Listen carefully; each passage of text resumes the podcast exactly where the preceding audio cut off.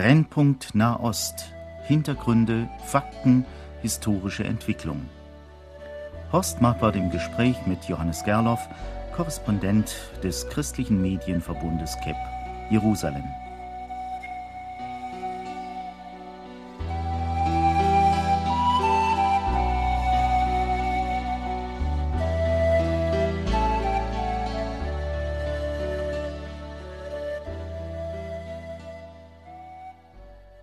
Heute spreche ich mit Johannes Gerloff telefonisch. Hallo, Johannes Gerloff. Seit der Zaun gezogen worden ist, so sagt man, sei in Israel die Rate der Selbstmordattentäter erstaunlich zurückgegangen, wohl um 90 Prozent, wenn ich richtig informiert bin. Sharon sieht den Zaun ja als eine Schutzmaßnahme. Aber es geht immer weiter, Kämpfe, Morde, Hassgesänge, der Friede scheint ferner denn je zu sein. Und äh, im Moment sieht es ja so aus, als träfen die Israelis die Palästinenser nicht nur auf den Straßen, auf Hügeln und Feldern, in Bussen und Autos. Die Palästinenser kommen jetzt unterirdisch. Sie wissen, worauf ich anspiele. Ja, also im Gazastreifen haben unterirdische militärische Maßnahmen, sage ich jetzt einmal, das heißt äh, Maßnahmen der äh, palästinensischen Freiheitskämpfer oder Terroristen, je nachdem von welcher Seite man kommt, ähm, natürlich Geschichte. Das ist zum einen, dass die schon lange Tunnel gegraben haben und das ist ein sehr lukratives Geschäft zwischen dem Gazastreifen und Ägypten. Das waren anfangs wurden dort äh, Drogen geschmuggelt und Elektrogeräte geschmuggelt, dann auch Prostituierte und neuerdings oder in den letzten paar Jahren hat sich der Waffenschmuggel dort sehr als lukrativ erwiesen. Und worauf Sie jetzt angespielt haben mit Ihrer Bemerkung, ist natürlich dieser Anschlag, der vor ein paar Tagen stattgefunden hat, wo sich ähm, solche Tunnelgräber jetzt unter eine militärische ähm, Stellung gegraben haben und die mit 150 Kilogramm Sprengstoff in die Luft gesprengt haben. Kann man ja kaum verstehen, das muss doch irgendeiner gemerkt haben, dass die da gebuddelt haben. Ja, es ist so, dass das zurzeit auch noch sehr heiß diskutiert wird, weil der Vater des einen Soldaten, der dabei um, ums Leben kam, gesagt hat, dass sein Sohn das schon Tage vorher oder in den Wochen vorher gesagt habe, dass sie Geräusche gehört haben und dass das auch an die Vorgesetzten weiter gemeldet wurde. Aber offensichtlich, ähm, man muss da Untersuchungen abwarten, offensichtlich wurde der Tunnel trotzdem nicht vorher gefunden. Hat das dann irgendeine strategische Bedeutung, dass diese, dieser Militärposten hochgesprengt wurde? Also zunächst einmal, die Militärposten im Gazastreifen sind sehr gut befestigt und äh, es gab schon Anschläge, wo ähm, Palästinenser es geschafft haben, hineinzukommen und dann auch Soldaten zu erschießen, aber so, dass ein, eine Stellung praktisch vollständig zerstört wurde ähm, und nur durch ein Wunder kamen dort nicht mehr Leute ums Leben und wurden äh, verletzt. Ähm, das ist natürlich ein, ein ganz großer, vor allem psychologischer Erfolg für die Palästinenser. Ja, nun wurde ja vermutlich Wochen hindurch gegraben, denn so ein Tunnel ist ja nicht von heute auf morgen gebaut. Und es könnte was aussehen, als sei das eine Vergeltung für die Liquidierung weiterer Hamas-Führer. Da ist ja vor auch nicht langer Zeit sind ja da in Nablus noch wieder führende Köpfe äh, aus dem Weg geräumt worden, die sogar in einer sehr sicheren Unterkunft, ich las was von vier Metern unter der Erde saßen. Aber da besteht ja wohl kein ursächlicher Zusammenhang. Also zunächst einmal ist es natürlich so, dass ähm, diese Anschläge, vor allem auch die Ver erfolgreichen Anschläge in dieser Woche dahingehend gedeutet werden, dass die als Vergeltung vor allem der, des Abschusses von Sheikh Ahmed Yassin und Abdelaziz Rantisi als Rache äh, dargestellt werden. Das waren Aber die beiden führenden Köpfe der Hamas-Bewegung. Das waren die beiden führenden Köpfe der Hamas, die im, im März abgeschossen wurden von israelischen Hubschraubern. Ähm, und es ist tatsächlich so, dass seit dem 14. März, seitdem dieser Doppel-Selbstmordanschlag auf den Hafen in Ashdod war, ist den Palästinensern kein Selbstmordanschlag gelungen. Wenn die Informationen stimmen, die ich von israelischen Sicherheitskräften bekomme, dann ist es aber nicht darauf zurückzuführen, dass die Palästinenser nicht ständig versucht hätten, weitere Anschläge zu machen, sondern schlicht und einfach darauf, dass die Israelis sehr erfolgreich diese Anschläge bekämpfen. Man muss sich das so vorstellen, dass hier ein Dauerkrieg stattfindet, in dem einzelne Ereignisse dann in den Medien besonders Beachtung finden, aber hier werden in jeder Nacht gesuchte Palästinenser gefangen genommen. Wenn es dann zu einer Schießerei kommt, wenn einer ums Leben kommt, dann kommt das natürlich in den Medien. Hier werden ständig Versuche unternommen von palästinensischer Seite, Anschläge auf israelische Ziele auszuführen. Wenn die gelingen diese Versuche, dann kommt das natürlich in den Medien. Aber man muss sich hier einen Dauerzermürbungskrieg vorstellen, um die Situation richtig einordnen zu können. Es ist ja wohl auch der führende Kopf da getroffen worden, der die Raketenherstellung auf palästinensischer Seite besorgte. Ja, es gibt natürlich immer wieder solche Vorfälle, die wir als Journalisten auch nicht hundertprozentig einzuordnen wissen. Es war vor ein paar Wochen, dass nachts um halb eins ein Motorrad oder ein Motorroller im Gazastreifen von israelischen Raketen vermutlich abgeschossen wurde und dabei der führende Kopf Wael Nasser hieß der, also wir bekommen dann schon auch immer wieder die Namen, der dabei ums Leben kam. Das soll in der Hamas der führende Ingenieur gewesen sein, der für die Qassam-Raketen zuständig war, also für diese Raketen, die auf die umliegenden israelischen Städte, Dörfer, ähm, also im ursprünglichen Israel von vor 1967 genauso fallen wie auf äh, jüdische Siedlungen im Gazastreifen. Ja, nun also jüdische Siedlungen im Gazastreifen ist eigentlich das Thema, über das ich Sie heute hier befragen will. Wie ist denn die aktuelle Situation? Es sind ja, ja doch nun israelische Siedler sehr betroffen, wie ich äh, höre und lese. Äh, Siedler, die übrigens, äh, soweit ich das beurteilen kann, ja wohl keine Abenteurer waren, die irgendwie in einem Container hausen und sich von der Regierung versorgen ließen. Wer, wer lebt denn da? Wer ist betroffen durch die Räumung? Also zunächst einmal sind das ungefähr, die Zahlen schwanken etwas zwischen 7.500 bis 8.000 äh, Israelis, die in ähm, 21 Siedlungen im Gazastreifen leben.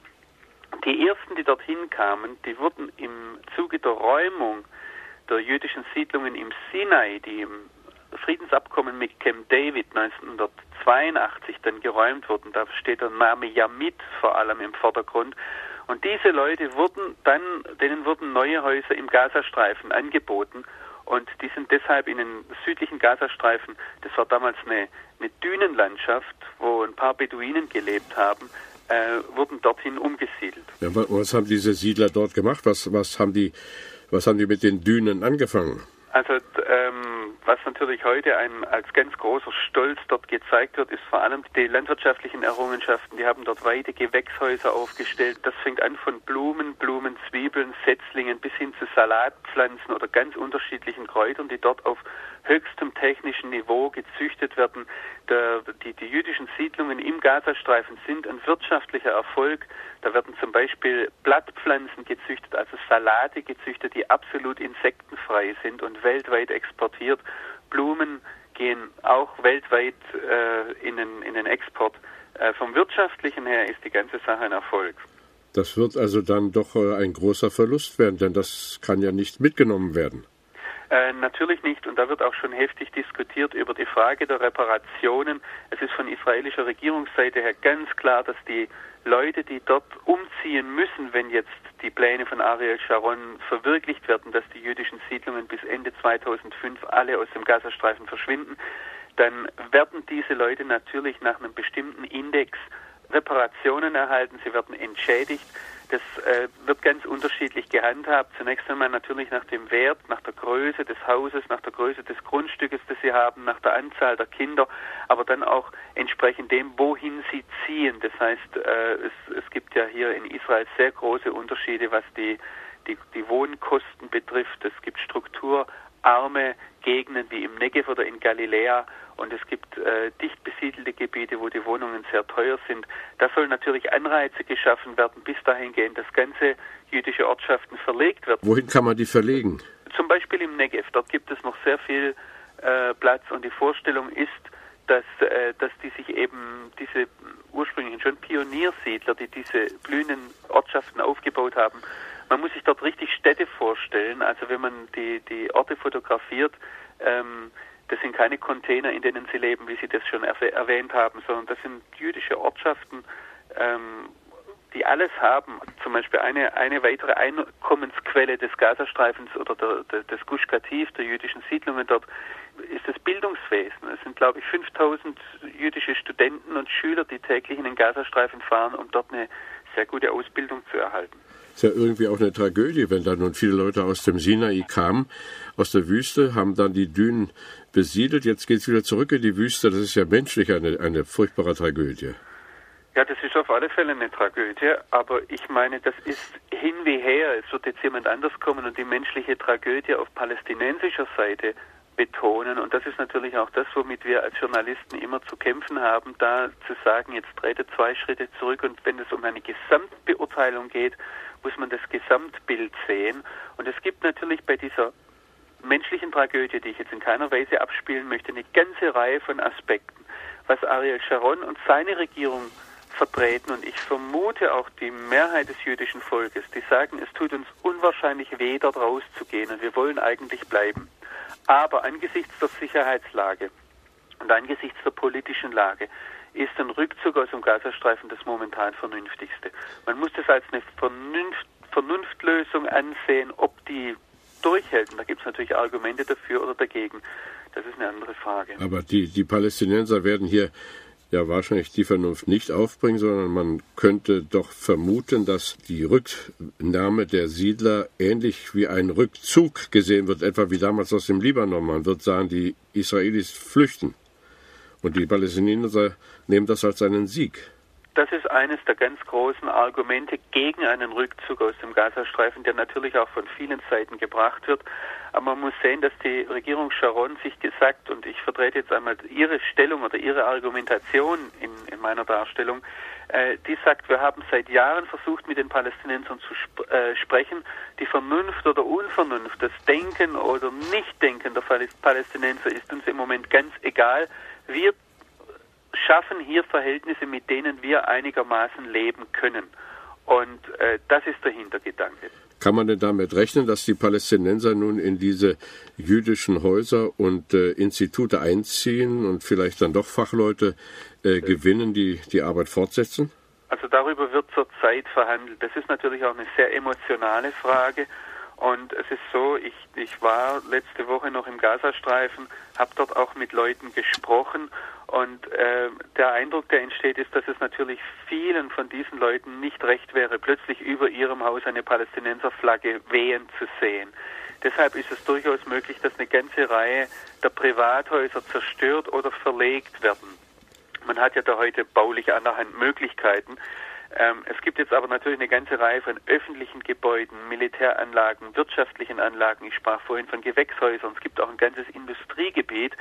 Und da ist die Überlegung, diese Immobilien eine äh, Zwischenfirmen zu verkaufen, also zum Beispiel der, der UNO-Flüchtlingsorganisation oder der Weltbank oder ähm, dem Weltwährungsfonds, verschiedenen Organisationen, die hier eingeschaltet werden können und die dann diese Immobilien wieder weiterverkaufen an die Palästinenser. Solche Überlegungen sind schon im Gange.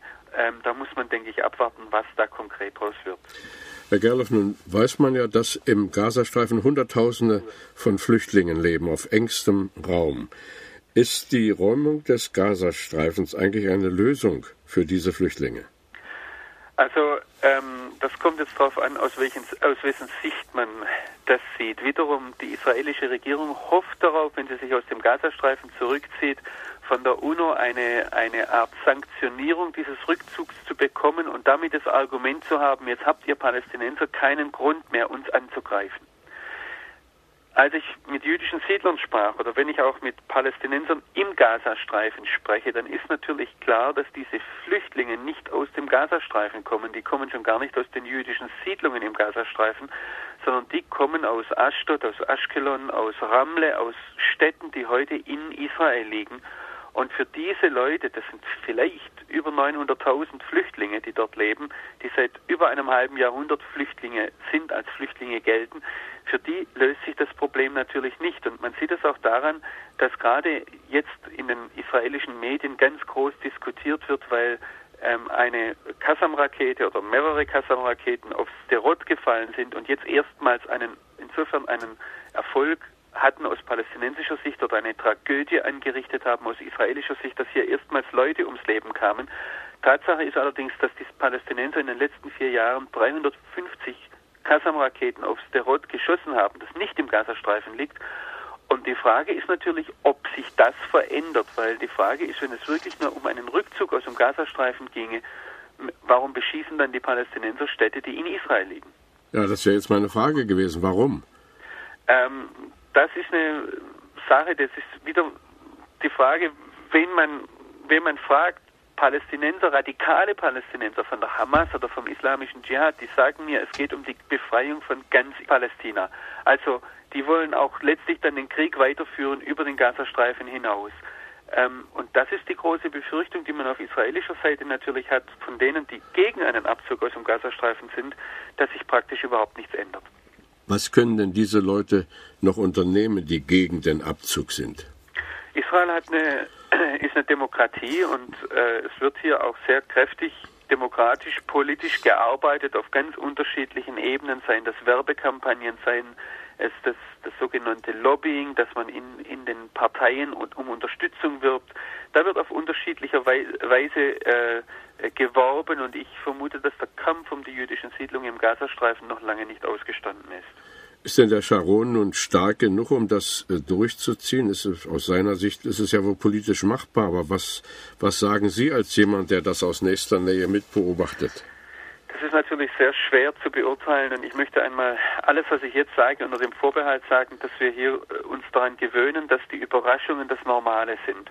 Und von daher denke ich, muss man abwarten, was passiert. Aber wenn ich mit Israelis spreche, selbst mit jüdischen Siedlern, vor allem mit denen, die nicht im Gazastreifen wohnen, die sagen, wenn wir sehen, wie heute die Weltlage ist, wenn wir sehen, dass Amerika die Politik macht, dann müssen wir uns eigentlich aus dem Gazastreifen zurückziehen. Und das Argument von Sharon ist ja auch, dass er sagt, in jedem Abkommen, das wir im Endeffekt mit den Palästinensern schließen werden, würden wir wohl uns aus dem Gazastreifen zurückziehen müssen.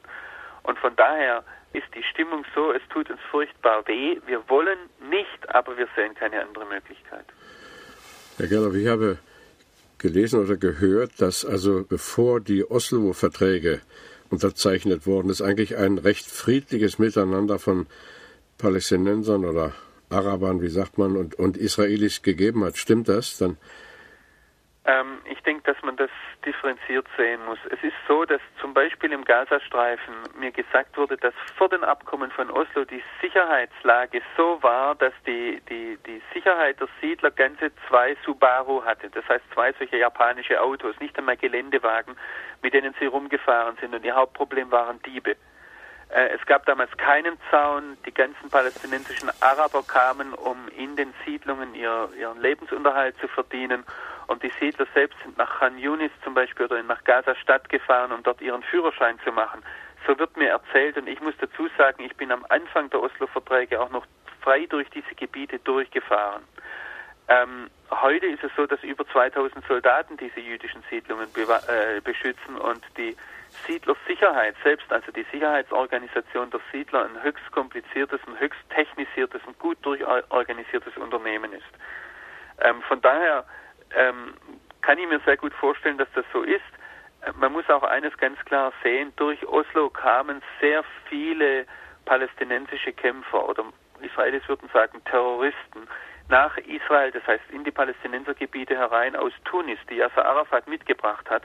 Und das ist auch eine ganz große Unzufriedenheit in der palästinensischen Bevölkerung, dass diese Tunesier, das heißt, es sind Leute, die kamen von Flüchtlinge, die kamen von draußen herein, dass die heute die Macht haben und wenn ich heute mit Leuten im Gazastreifen auf palästinensischer Seite spreche im Blick auf die Siedlungen, dann sind die vor allem deshalb unzufrieden, weil sie sagen, ja, wer etwas von den Siedlungen verdient, wenn Israel sich zurückzieht, das sind eben die Tunesier, das sind diejenigen, die mit Arafat unter einer Decke stecken und nicht die Bevölkerung vor Ort. Johannes Gerloff, hilft uns eigentlich hier ein biblischer Bezug weiter? Kann man irgendwie mal sagen, wie wie eigentlich ein, ein aufmerksamer Bibelleser hier reagieren wird? Gibt es, sehen Sie selber irgendwelche Bezüge zu den biblischen Berichten, vor allem also, auch den geografischen Angaben? Zunächst einmal, wenn wir die, die Bibel lesen, dann stellen wir fest, dass der Gazastreifen durchaus zum Land Israel gehört. Das, was dem Mose in 1. Mose 15 versprochen wurde, war eben vom Strom Ägyptens und ganz gleich, ob der im Sinai verläuft oder ob das der Nil ist, das ist auf alle Fälle inklusive des Gazastreifens bis hin zum Euphrat, wird, ihnen als, wird dem Abraham als Land verheißen. Darauf wird immer und immer wieder Bezug genommen. Im zweiten Jahrhundert vor Christus haben wir eine große jüdische Gemeinde dort. Wir haben im vierten Jahrhundert nach Christus ein Beispiel, wo Kaiser Konstantin ein, in Gaza eine christliche Kirche bauen wollten, wollte und das am Widerstand der jüdischen Bevölkerung scheiterte. Es gibt viele aus den Jahrhunderten, viele Beispiele dafür, dass Juden in Gaza und in der Umgebung des Gazastreifens gewohnt haben. Aus dem Talmud ist zum Beispiel die Siedlung Kfar Darom bekannt, die heute eine der ganz umstrittenen Siedlungen ist die in den 40er Jahren gegründet wurde und dann äh, während des Befreiungskrieges, des israelischen Unabhängigkeitskrieges zerstört wurde. Also da gibt es eine durchgehende Geschichte. Aber die Frage, die sich natürlich auch, denke ich, einem Bibelleser stellt, ist die Frage, was ist wichtiger, wie es heute Rabbiner hier miteinander verhandeln? Ist es die Heiligkeit des Lebens oder die Heiligkeit des Landes, die hier gegen, gegenübersteht? Das heißt, ist es richtig, Leben zu opfern, um ein Stück Land zu halten? Oder ähm, ist das Leben wichtiger, die Erhaltung des menschlichen Lebens wichtiger, als sich jetzt an einem Stück Land festzuklammern. Und das ist eine Diskussion, die, von der ich denke, die sollten wir auch sehr nüchtern und sehr realistisch auch als Bibelleser miteinander führen. Und das ist wohl ein Gespräch, das sich dann durch alle Kreise zieht, oder haben hier die orthodoxen Juden, sind sie besondere Wortführer? Ähm, natürlich sind das die Wortführer wenn es darum geht, dass es um einen biblischen Maßstab geht, weil der biblische Maßstab nur interessant ist für die Bibelleser und das sind auf israelischer Seite die orthodoxen Juden und auf christlicher Seite, wo auch immer jetzt, wir sprechen vor allem zu Deutschen oder zu Schweizern oder zu Österreichern, äh, das sind das natürlich die gläubigen Christen, die sich an der Bibel festhalten und ich denke, jemanden, der die Bibel nicht ernst nimmt, dem kann man die Bibel auch nicht als Maßstab vorschreiben. Von daher sind es natürlich die orthodoxen Juden, die das immer wieder anmahnen. Wobei man vielleicht eines sagen muss, die Bibel als Maßstab und als ernstzunehmendes historisches Dokument auch, hat natürlich in Israel einen ganz anderen Stellenwert. Das fängt schon in der Schule an, äh, als in vielen anderen Ländern. Und wie sehen das die messianischen Juden? Ähm, ich denke, dass unter messianischen Juden, soweit ich das übersehe, das Spektrum ungefähr so groß ist wie innerhalb des, der israelischen Gesellschaft. Das heißt, von denjenigen, die sagen, wir, das, der Rückzug aus dem Gazastreifen ist eine Vernunftlösung, die schon längst überfällig ist. Wenn die dann christlich argumentieren, würden sie natürlich sagen, wir uns, uns ist der Friede das höchste Gut und das menschliche Leben das höchste Gut. Und das geht dann ganz durch die Diskussionsbandbreite bis zu denjenigen, die sagen, wir dürfen unter keinen Umständen das von Gott verheißene und uns anvertraute Land verlassen. Wir müssen das selbst unter Einsatz unseres Lebens verteidigen. Auch solche Leute gibt es. Und da wird auch äh, nicht sehr in der Öffentlichkeit, aber ich denke im privaten Miteinander schon heftig diskutiert. Gegen Ende unseres Gesprächs noch zwei Fragen. Die eine, äh, es wird ja intensiv etwas unternommen. Auch jetzt hier noch äh, Juni, Juli werden ja Gegenmaßnahmen geplant. Also man, man protestiert äh, wohl auch mit einer Menschenkette oder so. Wir können Sie uns da noch ein bisschen Einzelheiten sagen? Ja, also von, von Siedlerseite wird natürlich und auch von, von Seite der, der Organisation der jüdischen Siedler, nicht nur im Gazastreifen, sondern auch in Judäa und Samaria, wird natürlich alles versucht, um den einseitigen Trennungsplan von Ariel Sharon zu Fall zu bringen, um eine Räumung von jüdischen Siedlungen zu verhindern. Äh, und zwar ganz einfach auf der Argumentation, erstens, es ist ein Sieg für den Terror, wenn wir jüdische Ortschaften abbauen. Und zweitens, es ist das von Gott uns anvertraute Land und das dürfen wir nicht einfach abgeben. Da wird natürlich alles probiert und am Trauertag für die Zerstörung des Tempels am 9. Av ist das, das ist Ende Juli, da wollen sie eine Menschenkette organisieren, die vom Gazastreifen bis nach Jerusalem geht, um damit das praktisch sichtbar klar zu machen, was die jüdischen Siedler sagen, dass der Gush das Tor zu Jerusalem ist und wer im Gush jüdische Siedlungen abbaut, der wird letztendlich auch Kompromisse im Blick auf Jerusalem eingehen müssen. Ja, letzte Frage. Wir können uns nicht in diese Menschenkette einreihen. Es ist auch die Frage, ob das ratsam ist, aber was können Menschen hier tun, die eine Liebe zu Israel haben, die auch dem Wort Gottes Vertrauen schenken? Was, was bleibt uns außerdem, dass wir nun mit Spannung hinschauen und uns interessiert informieren, was, was bleibt? Können wir was tun?